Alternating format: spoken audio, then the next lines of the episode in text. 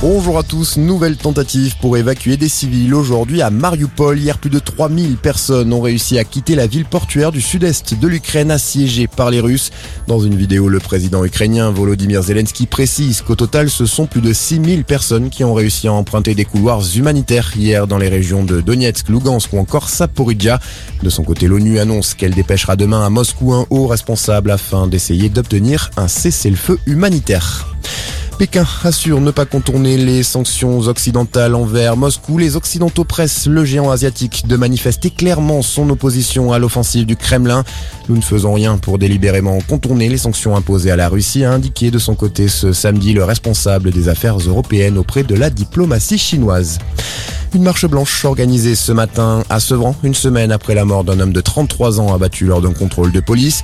Le parquet de Bobigny annonce que le policier impliqué vient d'être mis en examen pour violence volontaire ayant entraîné la mort sans intention de la donner. Ce fonctionnaire de 32 ans a été placé sous contrôle judiciaire assorti notamment d'une interdiction d'exercer son activité de policier. À huit jours du premier tour de l'élection présidentielle, un nouveau samedi de meeting pour les candidats. Aujourd'hui, le premier pour Emmanuel Macron qui espère réunir 30 000 partisans à la Défense Arena de Nanterre.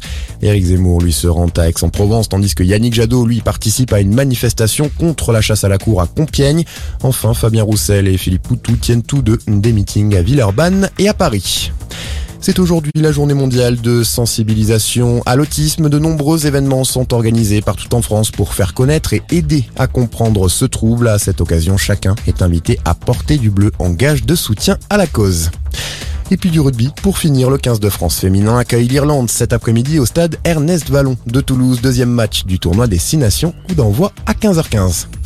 Voilà pour l'essentiel de l'info, excellente journée à tous.